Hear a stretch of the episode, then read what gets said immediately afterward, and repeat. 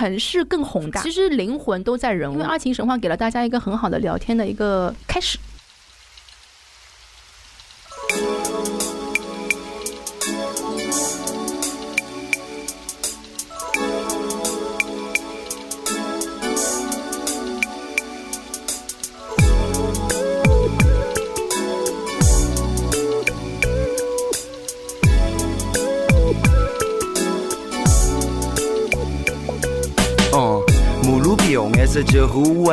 卫，饿了总为了玉米给喂。哦嘿，弄着疯狂的斗鸡 party，周围一块香草味道的巧克力。So sweet，我最欢喜。It's like you and me。大家好，欢迎来到新一期的撕票俱乐部，我是唐小友，我是大卫。我们今天啊，说实话是没赶上热点。是吧？但还是得蹭。说什么大实话呢？开玩笑，开玩笑。对，就是呃，我们今天其实是邀请了一位嘉宾，想一起来聊一下《爱情神话》这个电影。嗯啊，估计这一期节目剪出来的时候，或者说大家听到的时候，我都怀疑这个 电影会不会还在上映？它有可能下档。应该不会。但是呢，嗯，《爱情神话》这个电影呢，其实我们已经听到了很多的节目聊它的时候，是以一种比如说上海人聊上海人的视角，或者是啊聊这个电影本身，或者是影评的这个角度。嗯。一呢，我们不够勤奋，我们没有在这个电影上映最热门的当下呢去聊这些内容。二呢，我们是觉得我们不配，因为我们没有生活。还是没有爱情，可能因为都没有，扎心了，扎心了。不是，就是我，我觉得就是，嗯，每个人眼中的上海可能都是不一样的，对。但是呢，这个电影给我们的很多感触，我们觉得，呃，也不是我们这个年纪，或者说连上海话讲了老养金棒，就是，就是我，我觉得我们很多时候讲的那个上海话都已经有一点，嗯，不正宗，有点那个变味，或者是我我们自己对于呃它里面讲的东西虽虽然熟悉，但是越熟悉就越讲不出来那种感觉，所以我们就会，呃，又偷懒又回避的方式一直拖到了现在。但是突然有一天，我们意识到了，哎，有一种新的打开方式是我们特别特别想聊的，对，那就是跟着爱情神话挡母路。哎，所以我们今天对就先啊邀请到了，呃，我觉得。安妮这个朋友啊，我把她称之为法租界的探子。就我先说一下，我我跟安妮上一次我们见面的时候干了一件什么事情，就是我有一个呃，我小友老师作为一个上海人，我还是有一些上海同学的。我有一个初中同学，就移民去了加拿大之后呢，他要卖房子，嗯，然后他们全家都。都移民去了加拿大，然后他们有一就是去年大概呃没有到冬天啊，秋天的那个时候，然后他们疫情之后要卖房子呢，就找老同学帮忙看一看。那么房子在哪儿呢？哎呦，我后来一看到 一看到那个地址啊，我当时就觉得，哎呦，这不是我这个配去看的。然后呢，我就说这个。找找谁卖或者怎么样？因为他要卖的是在江苏路上的一个老洋房，哇！然后他请了一个法国的设计师去装修，之前呢也是租给老外的，就很像那种。嗯，爱情神话里面徐峥那套房子啊，老领啊。对我突然想到说，这个我只能找老洋房资深研究爱好者安妮老师陪我一起去看，然后呃看看这个房子的品质啊，然后开眼啊，没有没有，是我们开眼了，呃，所以呢，我就知道安妮啊，那真的是巨富长资深专家，嗯，呃，能介绍一下自己吗？就是你平时是干嘛的？哎，大家好，我是安妮。嗯，哇，自我介绍其实一直是我最近这三四年最艰难的一件事情。哦，什么？对，就是大家搞不清楚我干什么。嗯，哦，我现在一般会跟大家讲，我就是城市文化传播者，就是高级版本。嗯，那你如果了解，我们不要听这种。我但真正就是，如果你按照职业属性，其实是导游。嗯哎，就是最简单的一个通俗讲的导游，但只不过我的那个领域和专业细分很鲜明，就上海。嗯，然后如果对于本地客群，就是西区法租界洋房很了解。嗯，那我因为上外毕业，所以我其实主要的工作还是入境，所以我带外国客人看上海也会更多。嗯，所以就是有有这么几块融合在一起。好的，好的。那说一下这期节目，我们为什么想找安妮老师一起来聊呢？呃，是觉得其实，在我们的这个听友群啊，或者说我们的呃小伙伴里面。有很多是外地的朋友，嗯，然后外地朋友把来上海，不管是看演出、看展览，还是说过一个周末，都可能会打包变成一个呃整体的 tour。对，有的时候在我们的群里就会有小伙伴问起来说：“哎，我来上海看叉叉戏，我比如说我我要去呃大剧院，或者说我要去亚洲大厦看戏，那附近有什么好吃的啊？或者说，呃，晚上看戏之外，白天我还可以逛什么？那今天我觉得借着《爱情神话》也好，还是说借着在呃 假期啊，或者假期之前，对，我们就请安妮老师跟我们一起来聊一聊，或者带着我们走一走。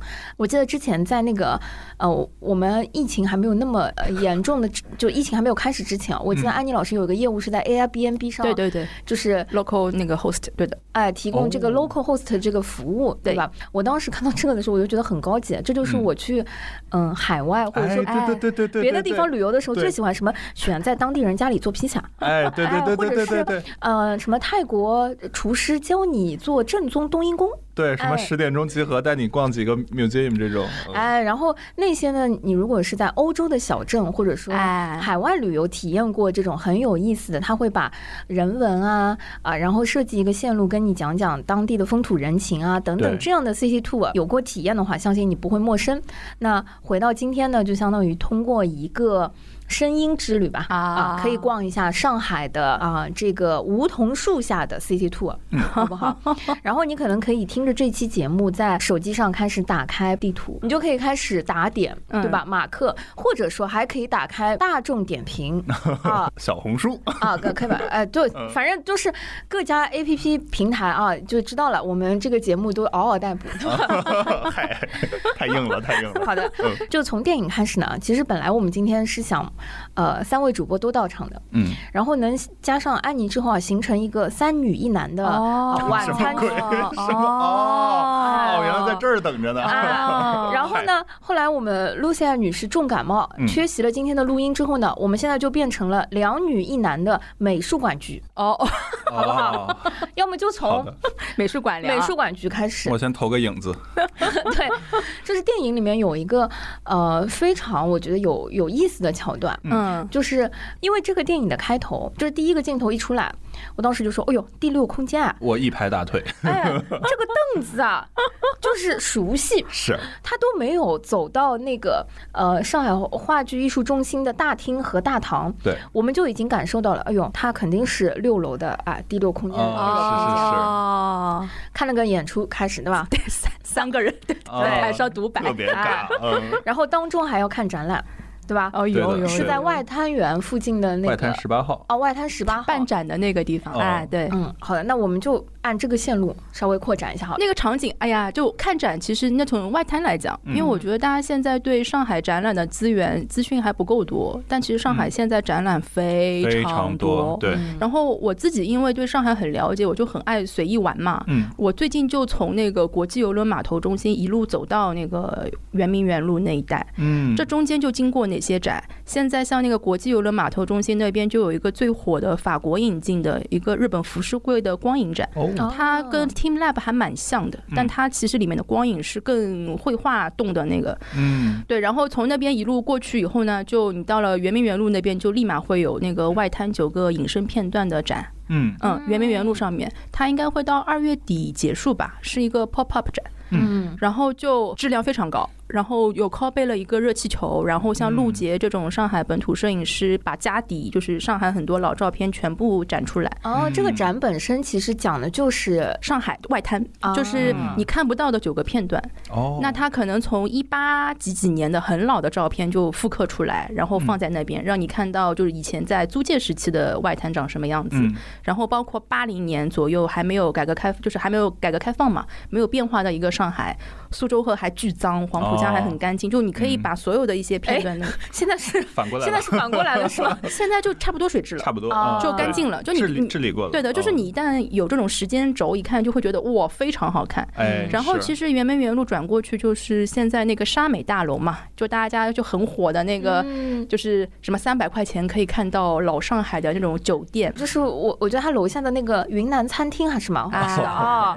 就其实像，因为你如果是单点看他，就觉得。哦，你单独为他去很没有价值，但其实他们在一起的。嗯，沙美大楼它时不时也会有一些临展，以及其实外滩本身有非常多的那个美术馆的空间，对对对，像像那个外滩那个九世大楼，就一号里面就有一开始做那些那个艺术展，而且大部分其实都是免费的。嗯，就就你你不用花很贵的钱去看，但前提是你知道它的一些资讯。对，其实就是外滩，如果你这样很很很细的逛的话，就趣味还蛮多的。嗯，因为你想现在因为上海在打造一江一河的那个城市会客厅，嗯，花园好好看啊，就滨江现在极美，嗯，就是从虹口滨江走到苏州河那个花园太漂亮了，就那些花和草就做的很好很好，而且你过两三个月，他给你换一轮。就换一轮的颜色和布景，我都惊了，你知道吗？而且你知道他们夸张到什么程度？不是那个树旁边的树嘛，不是会有那种洞的，嗯，彩绘小动物在上面啊。所以现在上海滨江，你走树上面，你是能会发现很多小动物跟彩绘的。哇哦！对我也惊了，就反正冲冲冲，对，就就觉得就。何必花那么多冤枉钱呢？就其实城市公共空间是最大的财富，你知道吗？上海在这上面花了非常多的心血。就我走完以后，心神极为愉悦，就是太美了，嗯，还不要钱。是，而且你知道吗？滨江就是你，你人群还很疏离，它简直就是疫情里面 最适合游玩的这么一个方式在。而且因为很多人。就是对资讯不熟的话，他只喜欢看外滩原来的那原始的那一段。嗯，其实它不是 view 最好的，就它的风景不是最好的。嗯，为什么像虹口滨江它现在就很拽？因为它是唯一一条那个走过去以后，你是可以把浦东浦西同时看到的一段。哦，就是要过了外白渡桥，走到四川北路虹口那段，对，就是国际游轮码头，就是白玉兰 W 酒店那一带。嗯你从那边往外滩走，我跟你讲，绝对颠覆你对这个就是浦江两岸的风景，很漂亮，嗯，非常漂亮，就不要钱。我就一直很想强调，其实很很漂亮的风景就是在就是空间里面马路上的，你一旦知道，你就试试看。是的，你你会有对上海新的认知的。其实那一带如果过了桥，又有之前拍电影那个四行仓库，啊，那条路好在那边。有提到，来来来，继续往前走啊！因为因为如果大家打开地图，你可以看到它其实是一条可以连起来的动线。嗯，就大家脑子里面要有上海的图。我没有，我现在已经打开这个上海人。因为像那个国际邮轮码头中心呢，它是沿着黄浦江走到外滩。嗯，那你走到外滩以后，你要去四行仓库，你就要沿着苏州河走了。对，你是不能沿着外滩再往前走，因为你沿着再往外滩走，你就要走到世博园那里了。哦，对。走苏州河那段是非常聪明的一个走法，因为太好看了。苏州河，苏州河现在你在那个原原来的一个加油站，现在变成咖啡馆的地方，你坐那儿拍照，你可能会误以为自己在塞纳河。哦，那边因为景观提升。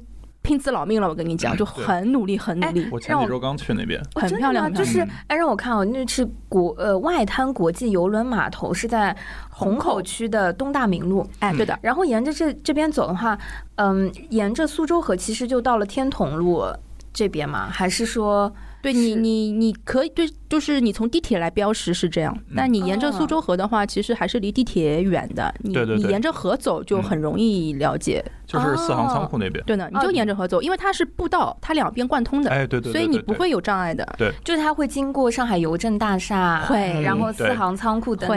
对，到中间还会路过像那个董商辉那栋楼，非常好看，就是那个宝格丽酒店下面的那个楼。哦，这样的话就是会完美的绕过南京东路这样一条街。完美的绕过，不需要去哪儿。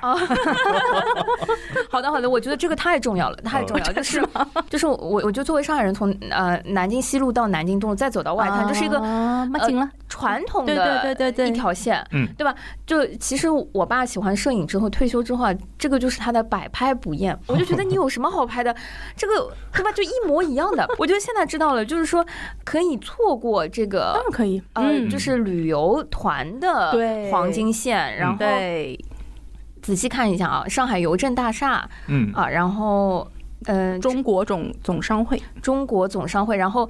还有中共三大局机关候址哦，好的，这个不太常开，然后你要预约，嗯，就但你如果这个进不去，可以去对面的党建中心，他们很他们很欢迎人民群众，哦，可以可以，然后这一条线路其实全是沿着苏州河的，对，哎对，反而是从虹口区开始往可以说是往城里走，是吧？对，然后我会给给建议是不是这样连走？因为我自己走完的一个自己的一个偏爱，就是我永远是会朝着陆家嘴那个方向走，就是我希望陆家嘴永远是一个视觉的背景，对的，就是你你因为你两边都是通的嘛，你可以来回走，但是你方向选择不同，你行走的体验是会变的。对对对，所以我永远就是如果我喜自己喜欢走的话，我就会从四行仓库开始往外滩走，嗯，然后从游轮码头中心往那个圆明园路走，就你永远把它当背景看，那你其实你的情绪会高昂。对对对，真的，因为有一个大的目标。对对对对对，就很宏伟。这个就要体验设计，就是很微妙，但它就不一样。嗯，因为我我我试过从那个外滩往四行仓库反走，你越走越郁闷。哎，对，因为它越来越那个，你的你的那个整个情绪会。荡下来的，就很神奇。就城市是有节奏的，你一旦懂的话，你这样走过去，哇，future 未来，哎，你就有这种感受，很神奇。它就在，嗯，就就是你一定要走的话，就不要贪，你不要一次什么都想走完，你就按照那个节奏目标点往那个方向走，你会很愉快。嗯，哎，这个是我觉得有一些玩胶片的朋友，他们有的时候会拿着一个胶片机、相机去扫街。扫街，我觉得其实对于线路定制也是很讲究的啊，就是它得有一个目标，或者说它得设计今天的这个动线，或者说，嗯，就像这个走的时候，它除了沿途的那个风景，你还得设置一个大目标，这样你的情绪啊，你拍出来的照片有可能会越来越高昂。但我跟你讲，我这种就是属于那种行走体验派的人呢，跟摄影派的人呢，一定程度上是有点冲突的，是因为当你很 immerse，就是你沉浸在这个场景里面，你是没空，你是没空拍照的，对对对对，因为你拍照拍得好，你一定其实要有一个第三个视角的，就是你要抽离的。哦，你抽离你才能摄像呀，你摄影嘛，你有角度嘛。对。但它其实会打断你跟这个空间和你个人在里面体验的情绪的。所以，如果我一般带朋友玩，我说你如果只是想要玩，就是你要在沉浸在里面，你观察看，把相机收起来，你就别想拍照，你就别想摄影这事儿。如果你想再拍，你再回来拍一次，就是你把它分开来。是。而且你先走一遍，你其实感觉有了，对吧？有时候会带动你的摄影提升，因为。你可能会打开某些感受，嗯，你的视角又变了，你就不是人云亦云，你又想表达或想捕捉的点了，你可能拍的还更好。对，所以其实就是你有时候就是分散点，别太贪心。嗯嗯，就就就要沉浸在里面走。嗯嗯其实这个是趣味无穷的。我很我很希望这种乐趣能被更多人就是感受到。你把它当成一件可以玩的事情。是。嗯。然后你你其实是一种可以在真实世界里面玩，可以摆脱很多资讯啊依赖的。嗯。这个其实是会非常有趣的。然后你一旦打开以后，你的很多技能也会提升。嗯。聊天啊，就是挖故事啊，我就觉得这个你玩一辈子都不可能玩腻的，因为城市很丰富。对对对对对，上海街道每年都在变，嗯，然后人群也进进出出，就是你太新鲜感了，你知道吗？你你能讲讲你现在在上海走的最多的一条路，或者说，哇，现在是跟客群相关嘛？嗯，那如果是纯粹市场热度来说，那确实是爱情神话的那个巨富长线路，嗯，就好多就合作方都找上来，很想做这条线，嗯，因为就。拍照好看嘛？对，你打卡打很容易嘛。然后很上海，因为这个外地很难找到。因为你想，我们这种很熟的人，我看电影，我基本上都已经瞄出来他的场景，很熟很熟。是。他因为我不是一直在一建图书馆，就是会自习啊，或者就是移动办公嘛。嗯。它就是电影里面一个场景。嗯。就是去年在三月份拍电影的时候，我就知道徐峥跟马伊琍他们在拍这个电影。哦。因为我那个图书馆被那个场景借用以后关了一天。哦。那他拍的是哪个场景？老。老乌跟老白吵架，第三个第三个展览馆有印象吗？说我要在那个图书馆里办展，看不上，然后吵架的那那场就是那个位置。然后对啊，然后他就在很小的图书馆，只有三四排书架的那个，对，但就很 local，应该很非常非常小的那个。然后我当时一看，哎呀，手手手！所以我们你知道，我们那种那帮子跟那个老的老老老师们一起看那个电影，我们一定是要定在那个国泰电影院看。哦，这个位置好。嗯，我们那个电影一看完出来，我就几个玩的好的老师们嘛，我说，哎，走，打卡电影院，就在附近，很近很近的。嗯，国泰一出来就沿着南昌路走到一建图书馆，我说你们记得这个场景吗？吵架对不对？好，夸拍完，拍完以后我们就沿到那个陕西南路那个 I 片环贸，再往前走到新乐路教堂那里。嗯，新乐路插进去没多久就是白哥打工的那个咖啡馆。嗯，就就走路大概也就。七八分钟就到了。我说那就是这个地方。嗯，然后我说他们说哎是哦，他说哎那老白怎么绕进去？他们开始研究电影场景。我说那那那就是这么一回事。后来咵一拍，拍完以后，因为新乐路往前走一点点就是巨富场的那个核心。然后就开始延庆路上，就是什么老白骑个自行车出来的那栋绿色的楼，旁边卖水果的小摊，然后那个摊其实平时不长那样，他是拍电影时候搭景搭掉的。嗯，然后再往前那个沿着延庆路走，走到底的话就是那个五元路，然后其实电影很多那个取景场景在五元路上做那个取景的。嗯，然后就是你知道跟那帮老师聊就多好玩。我们那天看完电影呢，就跑到一个外滩影戏主编张军老师他在瑞华公寓下面的工作室。嗯。嗯，然后他就把那个白老师的原型也找出来了，嗯，因为就在就是那个生活圈里面的人嘛，嗯，然后我们就跟白老师讲讲，白老师他有一个公众号就叫白辛苦。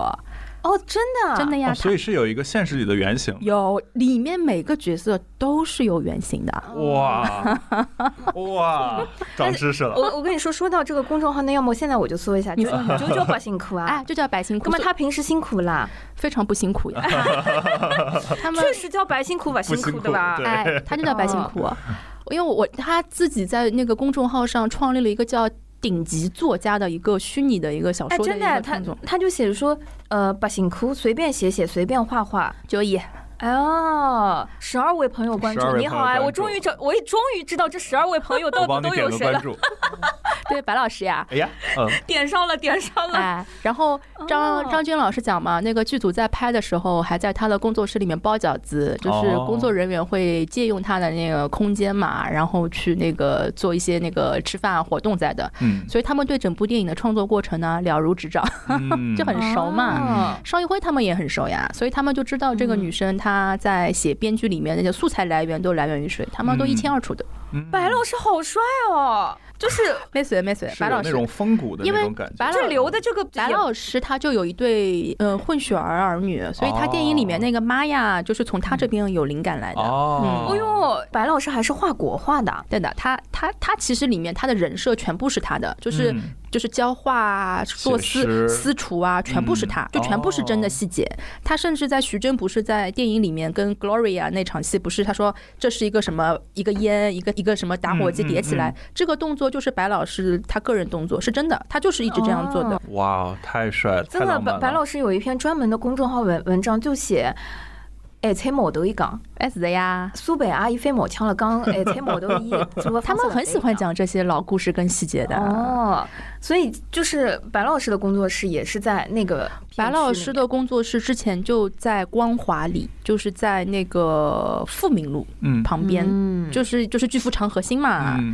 然后他里面说什么那个白鸽啊，就是那个他儿子那个原型，就是他光华里的邻居哦。说到那个还你也认识的那个，就是在旁边一点巨富大楼里面，金宇澄老师就住在那儿。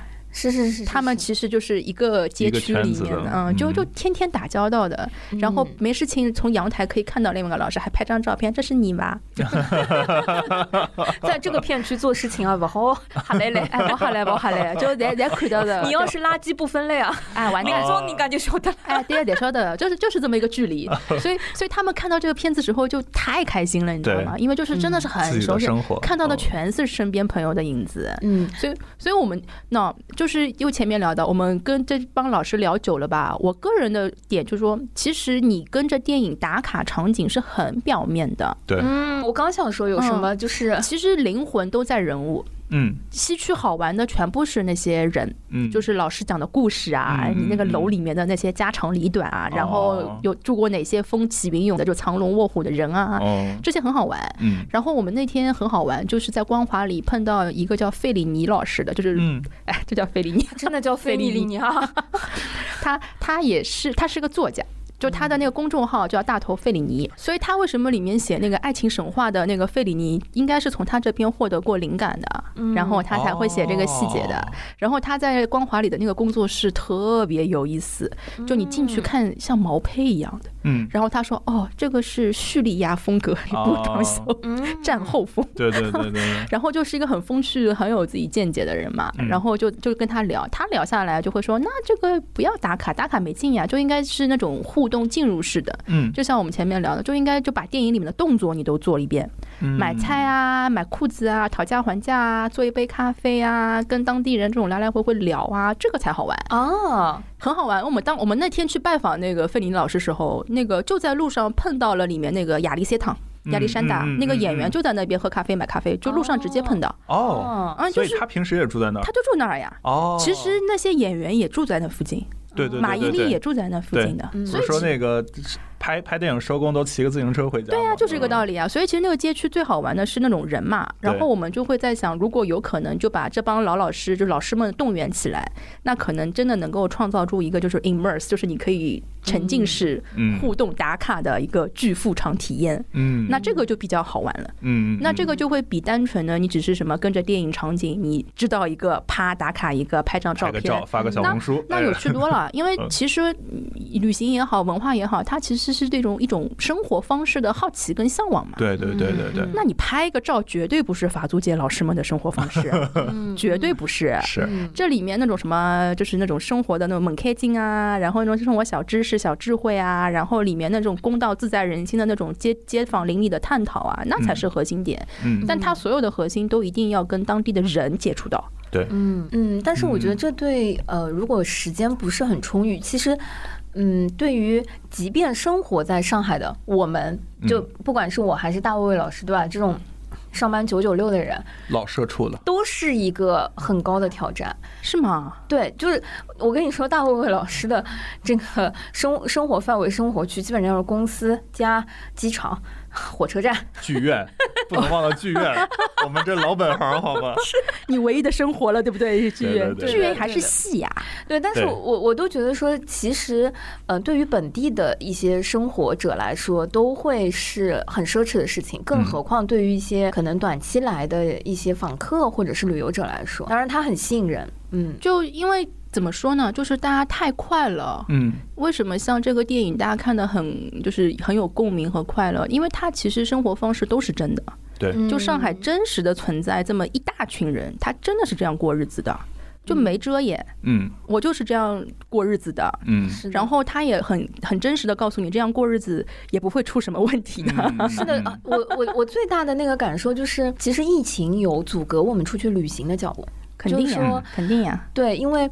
嗯，在疫情之前，就是当我们出去旅行的时候，会觉得欧洲人的生活方式和 呃不同的国度和不同国家的那种生活方式是会打开我的一些价值观体系的。对对对，对呀。就比如说，我还记得哇，太丢脸，我已经两快两年真的没有坐过飞机了啊，很正常，我也是啊。然后你去年还买了随心飞，我还记得呢。后来退的时候，我们还打了招呼。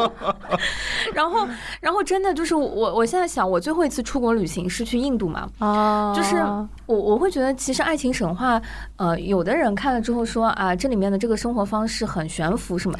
我想说没有呀，因为生活不只是只有打工呀，对，就是有很多人会选择我放弃了一些，比如说收入，或者说我放弃了一些别的东西，但是我要选择一个我很舒服的生活方式。嗯，其实不一定是只有到他 退休才能做到这个，其实越来越多的自由工，其实我认识安妮的时候，我当时也觉得很惊讶。嗯，就是因为安妮跟我们的年纪差不多，我们算同龄。同龄人很同龄，然后他是没有，就是也没有挂靠什么机构、组织，或者说呃什么平台。因为我当时认识的时候，就是小伙伴介绍说，哎，这是一个很熟悉、很熟悉老上海的一个呃做 Airbnb 平台服务，就在平台上算是你你是一个自己的个人账号，对对吧？对。就是做代看和这个服务的，然后平时呢有工作的时候就会呃做功课啊工作，然后呃没事情的时候就会乱晃玩呀。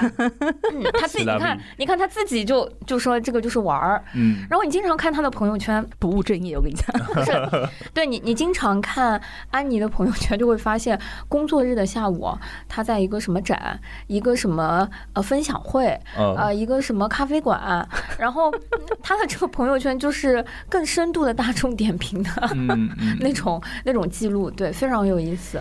我觉得有一点很重要吧，你要赚钱不是只有上班这一种方式啊。你要么教教我们还有什么别的？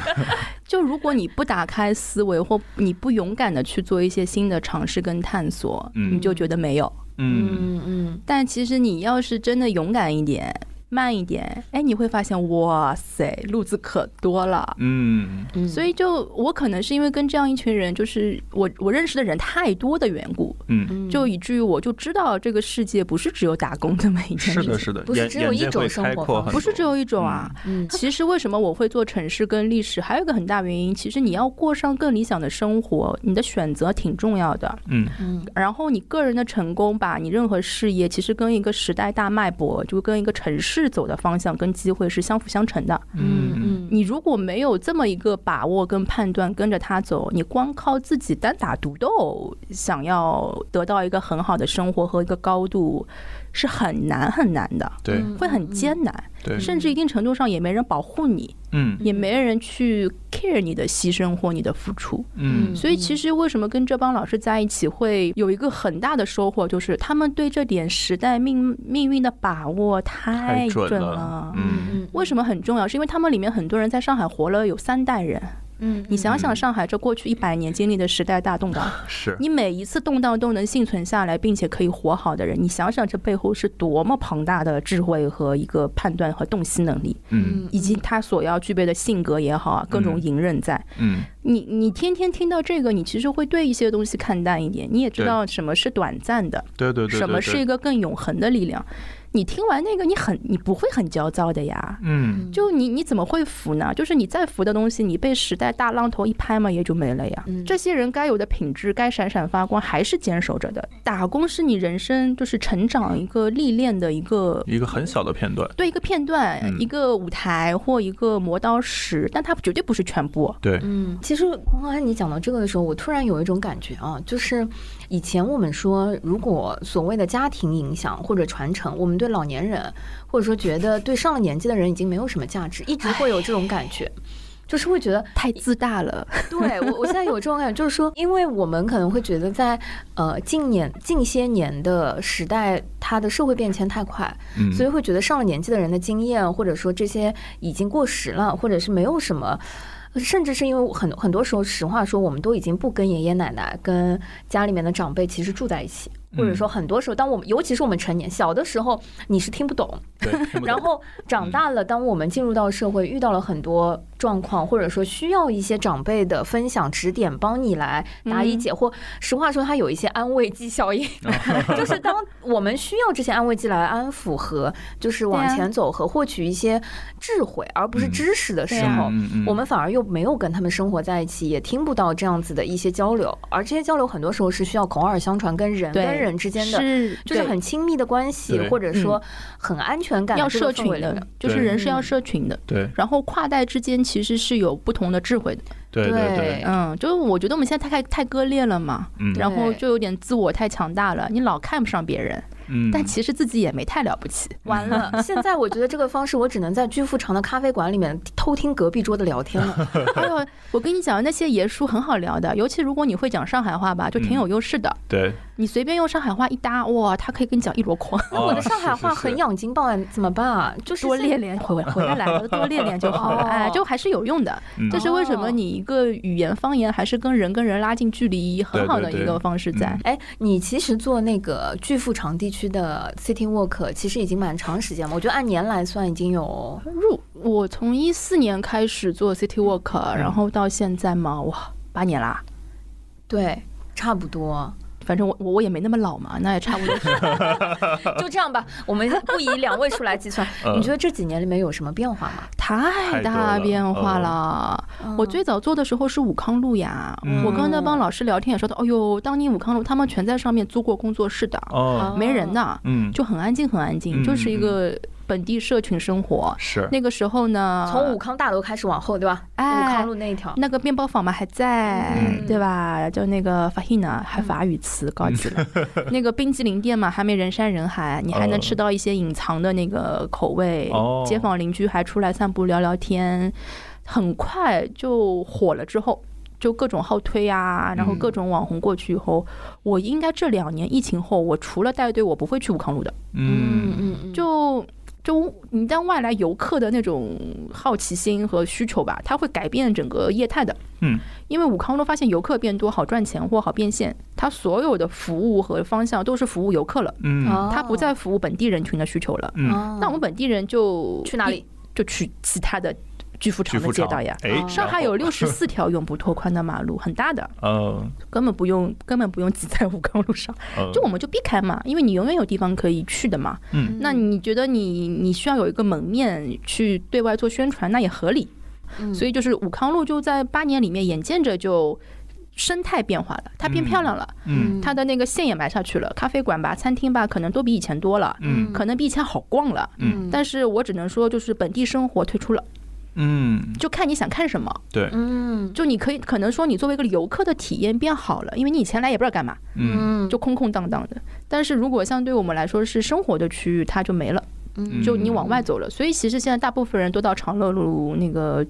延庆路、富民路那一带去了，就是巨富场那个阶段。那为什么现在汇总那边？是八年前这片区域还没现在那么好看，就还有点脏乱差的。嗯有菜市场啊，就是小皮匠是真的呀，就是那种街边修自行车都有。电影里面嘛好看，对。但你在当时的时候，就真实情况下还是有点脏的嘛。对对对对。你步行体验和那种游看体有有游游玩体验，你就觉得不上台面。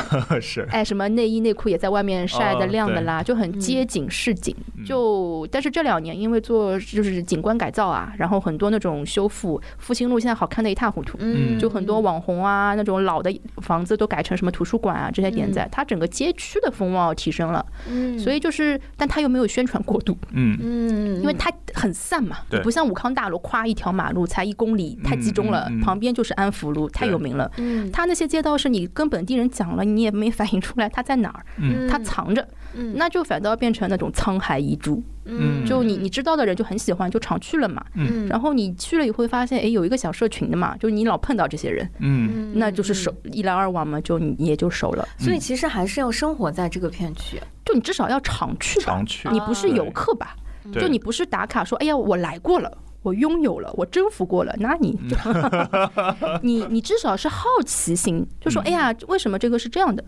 这里到底以前住过什么人？嗯，就是你如果是这种心态的话，你反复来玩，那这个地方会打开不一样的面貌。嗯，所以我觉得还是跟你的那个心态在，你也不是说一定要融入这个社区，但你至少是一种好奇、想交朋友的心态。嗯，而不是要来彰显我逼格很高，我的 taste 很好。就心态的微妙会导致你在这里面看到的东西完全不一样。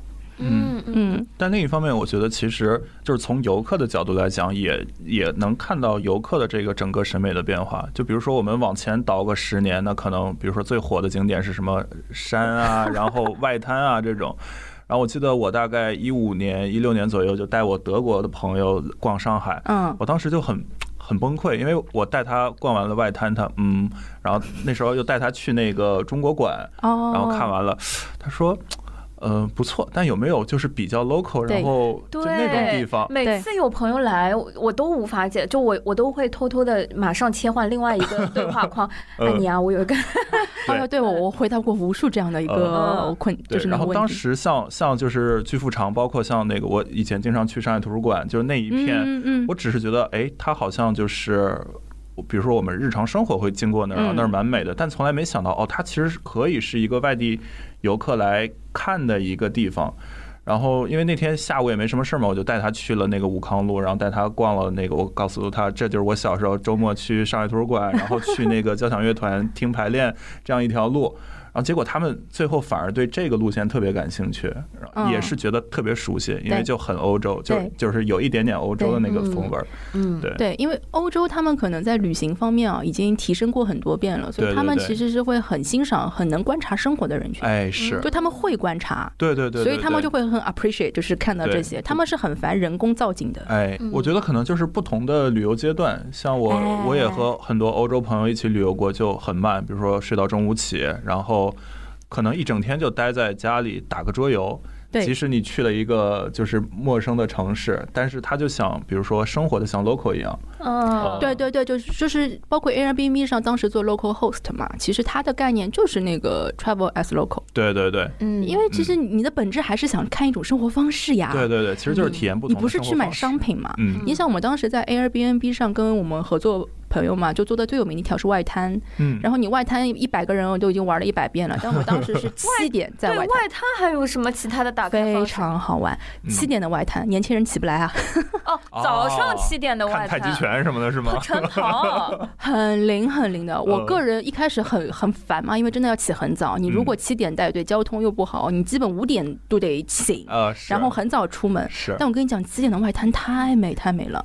就如果你没有真的看过那个晨曦，就是那个光线，外滩是金色的，嗯，那个光嘛，就正好打下来，哦，就是然后那种安静，因为你可能从来没看过那么安静的外滩，嗯，因为它一直是有游客喧嚣的，然后那时候你是有很清晰的那种船的鸣笛声，然后有鸟飞过，然后没有游客，本地人就是开始打太极，嗯，然后有玩那个盘音风筝的老爷爷，就然后有刘嘉玲在这里跑步，如果 我们当年是彭于晏。哎，很容那那那个早上很容易碰到明星，因为他们喜欢住半岛嘛。嗯，你也你在那个当下，大家都是人，你也没太稀罕他。对对对，是的，是的，就就很美。就是 妈呀，彭于晏要是在我面前跑步，他还不是一般人。就像黄渤不前一阵，也就是在外滩那边被拍到嘛。就你你你再明星，你也就是个人呀。对，好的。因为呃对，然后就撞你，你也要骂的。是。但就不要，我希望他撞我。这控制你自己，因为城市更宏大。对，就当你在一个更宏大的一个主体的时候，你不会那么看重人了。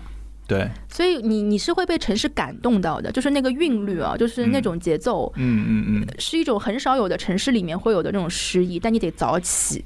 嗯，所以我当就是当时候，只要是这个点带的外国客人在，你都不用讲很多话，但没有人会觉得不好，因为你享受了这个城市很独特的一个片段，嗯，非常 unique。很多在上海待了，我那些老师们讲嘛，住了一辈子的人，他都没看过起点的外滩。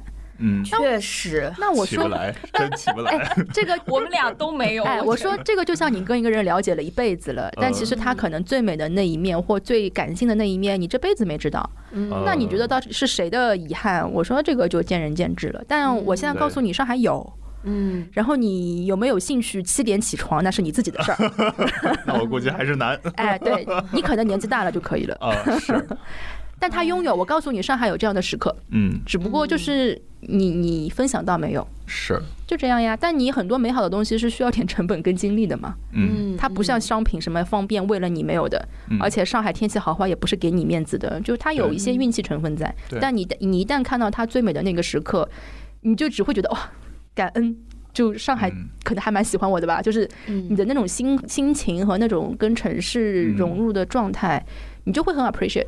对，你就会觉得这是生活的美好。是，就是这样。我再跟你讲一个美妙的事，就是为什么我很喜欢带队。我外滩那条线我带过，就七点啊，带到一个京都来的客人，嗯，就一个老太太。然后她来的时候，她英语也没有很好嘛，就在有沟通。她说：“安妮啊，我们在那个外滩上能不能喝茶？”我就他抹茶嘛，嗯，我说那早上外滩因为没有太多警察还没上班嘛，就比较自由。我说没有问题。我本来就想他可能就想喝点热的，就早饭什么的，我没注意。结果他带的是整套茶道工具，哇，你都震惊了。他整个背包，他其实刚从那个京都过来，那个背包里面，我就他说安妮，我们要喝那个抹茶。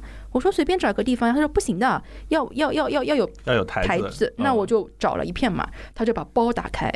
放桌布，嘎有仪式感啊！绝对有啊！两套正规的抹茶茶具、点心、小糖果、小手帕，全部摊好，分给你一起吃了吧？对呀，他就关注点，他就当场就他就当场用很正宗的，因为他学过茶道，做了两杯抹茶给我吃，嗯，然后。我我当时我整个人都已经升华了，然后我就跟他讲，我说我在京都待过半年，我也喝过很多抹茶，但我一直是在那个 Zen Garden，就是那种小小的绿绿的美美的场景下喝抹茶。我从来没有想过我能对着陆家嘴喝 抹茶，然后你知道吗？那种跨文化也好啊，这种融入你那种场景感，我当时都觉得哇，这辈子都值了，你知道吗？就他不是刻意的，就是当然是因为他用心嘛，他想要有，但你参与进去了，哇！我当时就整个一天就嗨到就好开心，好开心。就我觉得我在上海拥有过这样的时刻，就是很很珍贵，很珍贵，因为它真实发生嘛。然后他在喝抹茶的时候，他说：“你知道吗？我当年结婚的时候啊。”一开始是不信的。我说，他就讲故事。他说他因为当年日本，你知道他是那个战后那一代嘛，嗯，然后女孩子嫁人也就是压力很大的。嗯，他说我当时候因为家庭原因什么，我要嫁人，但是呢，就内心压力很大，我就在就是那时候正好樱花季，我在樱花树下就坐着很犹豫，你知道吗？就有一个路人看到我，他就看到我这个脸，他说：“小姑娘，你是要嫁人了吗？”他点点头说。你会不幸福的，真的。然后他他说，我当时内心就崩溃了，我回去跟我妈妈哭。他说，你知道吗？我妈妈是个很乐观的人，他就说，Why not？就是你为什么不试一试？他说，虽然我妈妈婚姻也没有成功，但他说你都没结过婚，你怎么知道你不快乐呢？嗯，你就算失败了又能怎样呢？不就跟我现在一样吗？然后他就去结婚了，他就跟我讲这种，他说，因为她来的时候是因为她老公过世了。哦，但她只是在想跟我分享，她说她这个婚姻是很快乐的。对对对，就她很感谢她跟她老公的这一段婚姻。嗯，然后她又说里面一一些遗憾，她可能没有养孩子啊，然后就是怎么样，她就在思念她的那个丈夫嘛，就那杯抹茶的那个 talk。然后，但她的点就是很乐观的一个姐姐，她可能过得也很幸福。嗯，她说就是那个老公家对她也很好，对她的成长帮助也很大。所以她说你不要被那种人打击，你不要被那种路过的说你婚姻会不幸福的。我说怎么会有那么讨厌的人？她说你就会遇到啊，然后你你你就会经常听到客人那个分享，所以你你那碗茶就整个体验和他那个 talk。你会就会给他很多力量，你知道吗？对对对，你会相信很多人性里面闪光的，你看起来天真的东西，它存在，嗯，它是真的，嗯，你知道那种东西的力量有多强大吗？我。整天跟这种客人碰到，所以我就很乐观嘛。对，转行了。我在很年轻的时候带队，就经常听到这个故事，以后对我的世界观和人生选择影响巨大，所以更不想上班了。我跟你讲，对，就就你你没有办法，就是我可以为了一段时间上班，就你为了某个目标，你很辛苦，你去上班是 OK 的，那一定是要值得付出的。嗯，但你绝对不会被上班困住你整个人生。对，因为整个世界太大了，你你的生命本身也是有价值的。对，那你你人生。来一遭，你该尽的义务尽完，你该做的社会贡献有，你是不是也得为自己的生命去做些事情？在，是的，电影拍到老吴突然就他走了呀，我当时都惊了，我想说哇，那你你这种你在生命面前这种突然消失，对你的触动是很大很大的，嗯，因为这种意外你也不知道哪个点降临的，嗯，那你。你如果一旦降临了，你会发现你有那么多生命的那种体验，你一样都没做，其实是很遗憾、很遗憾的。嗯，哎，你去过这么多地方，你觉得有什么地方或者是哪里的人最接近或者最像你熟悉的上海？嗯，哪个地方的人最像上海啊？嗯，上海，或者是？No，我跟你讲，就是千万不能讲最，因为你突然发现上海的风格海纳百川是有道理的。嗯，为什么海纳百川？因为多元呀。嗯。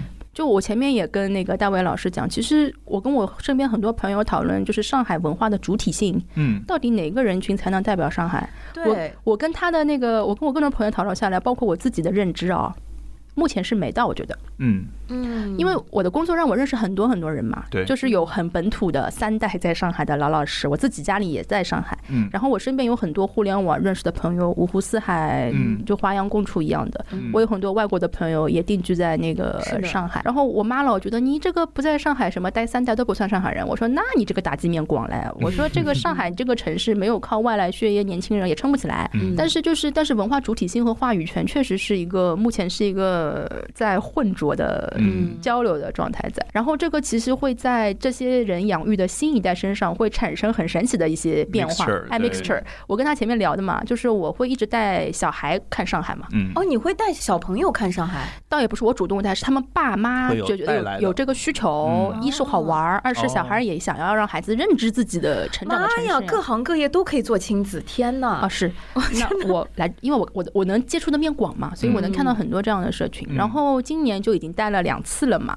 嗯，然后一次的那个小孩就是那种新上海人家庭组合，就是妈妈们就家庭已经在上海 settle 了，就是但他们父母辈不是本地上海人，嗯，我就问他们那个几个七个小女生，我说你们是哪里人？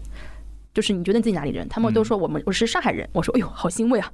还有小孩子觉得自己是上海人的，让我会说那你们上海话会讲吗？他们说会听得懂，但不会讲，因为就会很好玩。因为我说你现在如何上海人这个身份，你去认知，其实现在已经没有清晰的定义跟边界。对，但他们都会觉得，如果你是上海人，不会讲上海话，也确实有点尴尬。嗯嗯，不是吗？就是你也不用很流利吧？就说你要他只要会听，但他要至少要有这个能力吧？你也不能完全丧失。嗯。然后第二次是那个小姑娘，她的家庭就是很厉害嘛，爸妈都是那种高级学霸，妈妈是清华的。北京人，爸爸是统计的，然后就是普林斯顿、哈佛一路上去的。那确实是英文比上海话。然后那个当时他们是在爸爸读博的时候，美国养的他嘛，所以他其实还有那个海外国籍。哎，所以我就问那个女生，我说：“哎呀，你是哪里人？”她说：“我是中国人。”我说：“哎。”我说你这个世界公民的视角，他才九岁。那我说，那你在中国你是哪里人？我是美国人。我都其实很像电影里的那个玛雅。哎，玛雅。然后我就说啊，我说不是这个方向，不是这个方向。我说你在中国是哪个城市的人？他说我是上海人。我说哦，那你还是更喜欢，就是更归属上海一点。那我说你上海话会讲吗？他说我只会讲农好。就是因为他爸爸家族是上海的，就还会一点点。嗯，那其实你能就是从孩子的那个反应看到很多那种已经文化开始交融啊、碰撞的一个特质在了。嗯，就我们传统里面那种标准很高的纯上海人吧，在未来就会越来越少。嗯，其实理论上就会越来越会像大熊猫一样的，他们就会慢慢消失的。但你至于培养出来未来的上海群体的样貌是怎样的，我觉得现在在孕育中。嗯，然后我跟我朋友聊，我就说，哎。谁活得最长，谁活得最久，谁就有话语权。所有的物种都是这样的，哎，就说到底是这个道理嘛。因为如果你在上海，就是你这个这个工种也好，这个行业你贡献更大，你的能量更强，那肯定你做主体的呀。所以就是，也就是你不要说谁能最能代表上海，嗯，就是你可能代表过一阵子。嗯，就是，但你这阵子风头过了吧，就未必是你，因为上海实在是太卧虎藏龙了。你觉得全世界范围内城市是不是都有这个属性，还是说，就是上上海有它特殊性才有这样子的属性？每个城市都有它的属性在，所以它一旦有城市化的进程，城市本就 city 或者说就是大都会这个词本身，它就兼具了这种就是复杂性、文文化性，然后演进的这个。哇，终于聊到我嗨的点，我自己喜欢做 city 这个点吧，我真不是从娱乐入手的。嗯，我一直觉得 city 它应该是一个未来人的一个必修课。嗯，就你做一个未来就是 global citizen 也好，就是你作为一个人，你这辈子可能最重要的一个选择就是你在哪定居。嗯，是，就我是很幸运，我觉得我出生在上海，我又选择定在上海，就很顺。嗯，但其实对于很多新一代的这种群体或生活长大的孩子，你是要做选择的。对，是是，你不是天然的在你出生的那个城市就 settle 下来的。嗯，那你怎么去选择你未来的生活？这个城市是一个很重要的选择题，它可能比你婚姻都重要了，在未来。嗯。嗯，真的？那你他们不是一件事情吗？他们不至少他们不是有关联的吗？他们其实有关联的，因为你选择了那个城市，你的婚姻生活 everything 其实都是跟他息息相关的。对的，嗯，因为其实你去到一个新的城市看它都是有成本的，对，挺高的。对，你的时间也好，认知所有花费，那你你你效率越高，你切中的点越准越好啊。那我觉得运气好一点，上海或者你北京大城市就天然是一个磨刀石嘛。嗯，你如果在自己的城市，你训练出一套很有效的。就并且真实的这种方法论，你去 apply 到 every city，你都可以用嘛？对，其实即便是比如说出生在北京、上海，或者说一些省会城市的朋友，他一旦读了大学，或者说以现在的教育机制的这个演进来说，他也有很大的概率会到国外去留学。对呀，对，然后他要。一旦出我，我觉得我有很多就是在国外留学的朋友，我相信大卫卫当时也有这样子的困扰，或者说你一旦选择留在哪儿，回到哪儿，对呀，永永远是你们会要考虑的一个问题，或者说他一旦开始在这里工作了，他要选择，那我是不是要回国？我要不要拿着？就这个问题会一旦开启了，就永远会循环的往下走。因为我自己也算是这种潮流下长大的孩子啊，我当年没想过，我我也老觉得自己会飘到外外面城市去生活，那不是看了一圈发现，哎呀，回上海更好，就是。有这么一个过程的，我在东京待过一年啊，所以其实你你你就会对比城市，因为这个太好玩了。嗯，对，你会怎么对比？或者说，就是你刚你刚刚说，就是最后选择，比如 settle 在某一个城市，它是个结果，但这个过程太好玩了。嗯，就更多是情感的连接。我最终做选择是因为我遵循了自己的情感。嗯，但是你做对比的时候，你还是有理智的呀。对，你还是会想去看它的产业、它的机会、城市的一整个力量、它的那个整个大方向在那边。你观察的话，你是可以的。嗯，你看他的新闻，你看他的整个主流媒体讨论的那个点，在街上最最繁华的、最有力量的广告商业体，你去看呀。嗯，你在银座，你待一会儿，你是有感觉的嘛。嗯，然后你去看整个国家的一个就是节奏感在，因为你在上海树立了，你就不会去看那些什么小资广告，就是你可以去享受，但那不是那个城市的力量。嗯，你一定会去看它最主要的公司是哪几家，它坐落在哪里，他们里面人的生活方式和工作节奏状态。好巧，我觉得快要到过年了，就是我们其实，在过年前在聊这一期嘛，因为疫情的关系，其实我觉得这两年无数的。跑到上海或者北京去打工或者工作的人都在面临类似的问题，就是每年过年都要接受灵魂的拷问，说 要不要回老家，对，或者是要不要就是因为工作等等去换一个城市。其实大家都是在理性和感性之间在做类似的一些比较和权衡。我会。我自己会研究这个，其实我自己以前也面临这样的选择题嘛。嗯，然后我会，我觉得 City Walk 对我个人而言就是一个方法论，就是我通过这么一招，我做出了自己的选择。嗯，我觉得这套是有用的，我觉得大家一定要学会，但是我不能给你结论，我只能跟你讲这套方法有用。嗯，你你去对比国内城市也是很值得对比的，因为我在去海外之前，我逛过中国三十个市。嗯，就省会城市我全看过一遍。嗯，那你对你里面的生活的节奏状态？就消费水平、价格、物价，你是有第一手资料的。对对，你不要老看网上吓你的不吓你的个 个个体视角，没用的。你想我在成都就能知道，一家三口带着娃可以十二点半在马路上找串串店吃饭。嗯，你就知道。成都是可能实现这样的生活的，就它有，不是假的，编都编不出来。你你去看城市，你不是为了拍小红书那个东西，你是为了去观察的，就是为了你的选择做准备的。对。然后你这样一遭看下来的时候，你你还要去衡量你在这些里面的位置，你在哪儿？你是谁？嗯，你是哪里人？就不一样的。就是我说上海的小孩儿跟你可能在北京出生小孩儿，你做出的决定就是不一样的。对。哪怕你看到的事实是一模一样的。但你是在这个过程里面见世界，你也要见自己的。嗯然后你在这个体系里面，你反复询问，就是你反复扪心自问，可能还会试错。嗯。但你终究会找到一个安身立命更好的点，所以它是一个追寻的过程，没有没有标准答案的。我跟同龄的朋友，我只能跟你分享我对世界认知的一个真实的信息。嗯，我可以分享我的那个积累的点，但绝对没办法替你做决定的。对，因为你每个决定代价只有你自己支付的。嗯，就像就是我有朋友，南京的朋友，他现在北京互联网，他就是很很真实的面临回南京还是要在北京留下来，我没法劝他的。嗯，因为大家行业的环境，然后个人的性格，然后包括际遇，对的，际遇都不一样，而且你有他机会还。好，就是他还高薪，你更没法劝，因为你做决定的代价得他自己认了，他才愿意支付。对对对。但我会跟他分享很多我看到的生活的状况啊，到年纪大了以后各种阶段，他可能每个阶段触动不同，以后会就是触动他做一些决定在。嗯。所以其实为什么我就很喜欢 City work 和这种做旅游行业，因为我觉得它是一个 anti network 的一个唯一方式了。嗯。它是你打破信息茧房最有效的方式。有道理。你千万，因为年轻人太被互联网给束缚住了，是，就觉得那好像是唯一的声音，唯一的标准，不是的，世界的多元丰富远超出大家的想象。对，就你一定要跳出那个茧房。但至于你跳出来，你你获得是一个更更多元丰富漂亮的世界，还是你个世界，还是你觉得更危险、更怎么 danger？这倒是没人能保证的。但是你一定看到的是一个更真实、更丰富的世界。嗯，那这个对你生活是有价值的呀，它会让你活得更好，或者你做出一个更 smart、跟 follow your heart decision。哎，我觉得是不是？因为年纪大了，就是我前两年就已经开始在想，退休了之后也会的呀。哎呀，你才五十多，没有很老。所以你知道吗？我当我看到上海就是这些就是退休人群过得那么好，我就知道我可以在这边安身立命的。嗯嗯嗯，因为我能看到一个我能接受，甚至觉得很欣赏的一个未来的生活。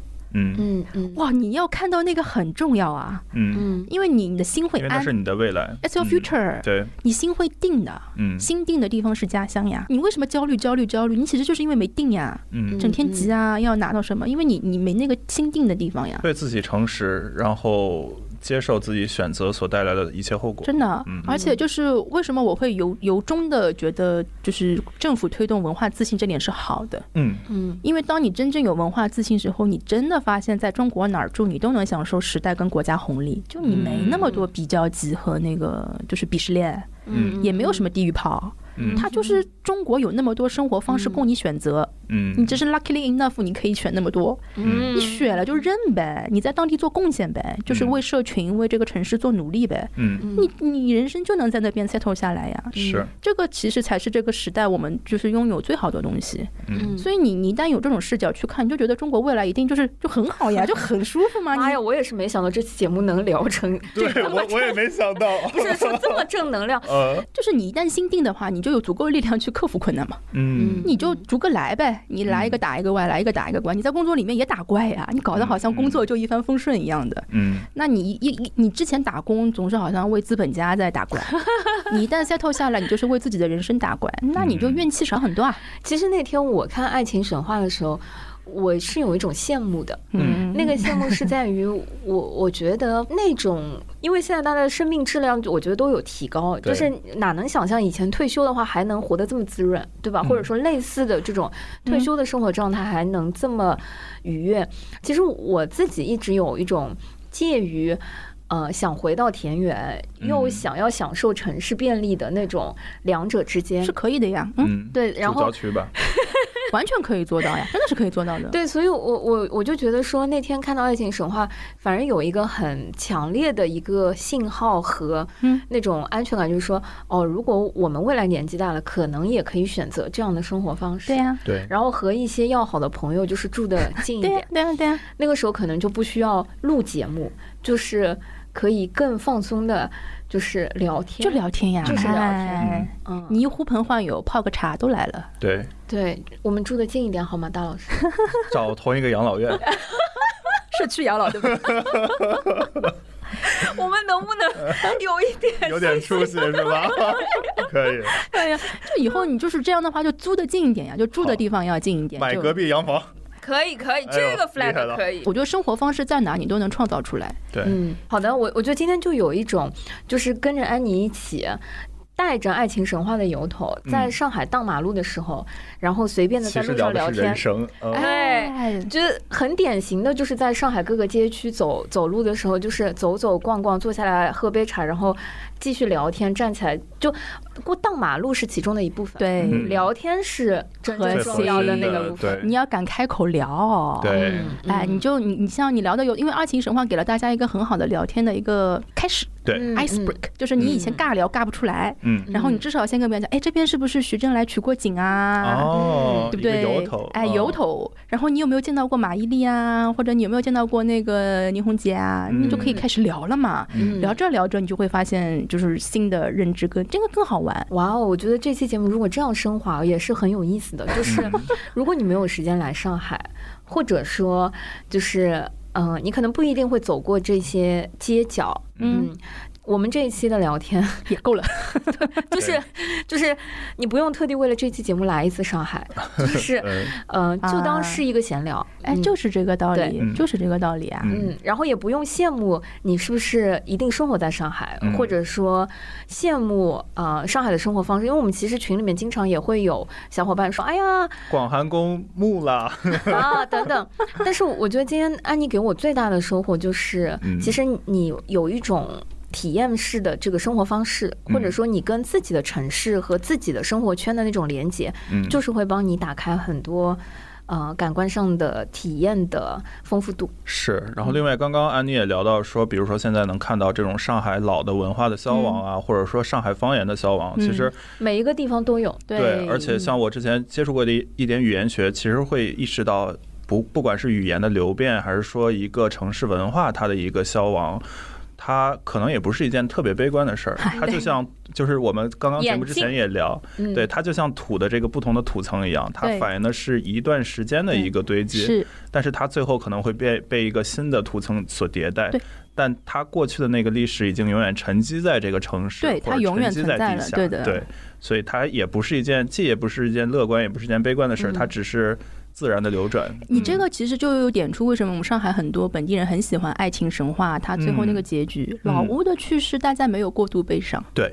对，是不是？对，就是一个自然的流转。对的，你就很接受它了。是，有有有，当然有一些悲伤，你是你少了一个好朋友，但不会过度，它就是一部分。对，它存在过也就存在过了，你记得它就够了。对，就这样，就城市就滚滚往前走，你有这种心态就会很从容嘛。对，就是我觉得整个电影都透透露着一种这个通透，就是一种豁达。嗯，所以为什么就是上海本地的那些老师们看到哇，好开心。因为都是真的，真的就是这样的。你看懂了，就能从里面读到很多很多里面的这种信息和对自己这种人生啊这种境界的一种共鸣感。是，这些是核心呀，这这个很好玩啊。对。然后另外，因为我我现在也一半在北京工作嘛，我和北京的同事聊，我会发现好像这个片子确实没有出上海，或者说没有出长三角这样一个文化区。就北京的同事或者说北京的朋友对这个电影其实还没有什么感知。嗯。但是我觉得，如果等以后，比如说他上了线上流媒体。或者其他的方式可以看到，我还是我们还是非常推荐大家去看一看这个电影，就是这个有鲜明的城市文化特色的这样电影。就不管你喜欢与否，或者说不管你熟悉与否，它确实能反映出一部分。中国人的心态和生活方式是，它是真的，对，就这个很难得。对对对，就是你哪怕你不喜欢，但是你确实可以看到一部分人他的生活方式啊，然后就你会发现，其实世界是由无数个这样的活灵活现的生活所组成的。嗯，真的。然后，哎呀，这个一下子想到，因为我因为旅行啊，我碰到过很多热爱家乡的人。嗯嗯，就就是那种我们，因为你如果打工，你很容易遇到的是离开家乡的人。嗯嗯，而旅行，因为你当地体验是热爱家乡，对对对对对，哇，你就这种感觉很好。我就在什么那拉提草原，就不是开车去草原嘛，我们就问那个男孩子，他说：“我说你这个想不想去城里打工？”他说。干什么打工？我就喜欢草原。他说开着车在在草原开车就是我最大的梦想，跟丁真一模一样。嗯嗯，我说哎，很幸福哎。他说是的，打什么工了？我这边收入也很好。嗯，我又不离开家乡。嗯，然后说哎，这是我碰到的一个就真实的人。然后还有像在那个看那个那个古建筑嘛。在那个应县木塔，嗯，哇，里面就有个当地小孩志愿者，也就高中吧，上来就说：“你知道烟云十六州吗？” 哇哦，我们这里就是当年什么幽州。我说哇，可以啊，一脸自豪啊，而且他的脸有点混血，就是那种很高，从头到尾给你立立立数加哒哒哒哒哒哒当当下来。哦，我说这个可以的，这个可以的，这种没必要理想背景了呀。他他就是花在那，这些人都是真的，嗯，就是真的有很多这种生活方式就待在那，嗯，他。不用那种宏大的什么时代脉搏大功，什么互联网梦想，不用的，他就很安身立命，在自己家乡给予他的这个生活里面就定下来的。要找生活幸福的人，你才能看到幸福。嗯，你如果眼睛里面从来不去看它，你是不知道的呀。嗯，哎呀，我觉得时间有限，停留在这里真的是让人回味都非常 sweet。我觉得做个祝福吧，希望来年。嗯，祝福我们所有的小伙伴们都能找到自己最舒服、最开心的生活方式，此心安处。嗯，好的，谢谢大家，新年快乐，谢谢新年快乐，新年快乐，拜拜，拜拜。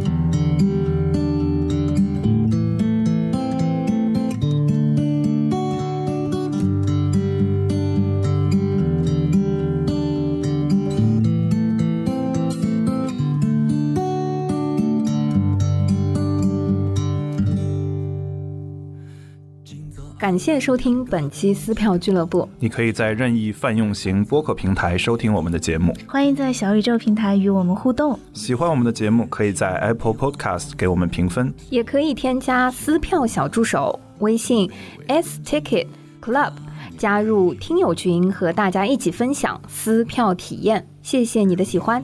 落雨是完美天，大家的出差期积了大雨披。到老虎灶去泡冰水，吐着热水瓶，袋袋里扛了两缸，里要一直。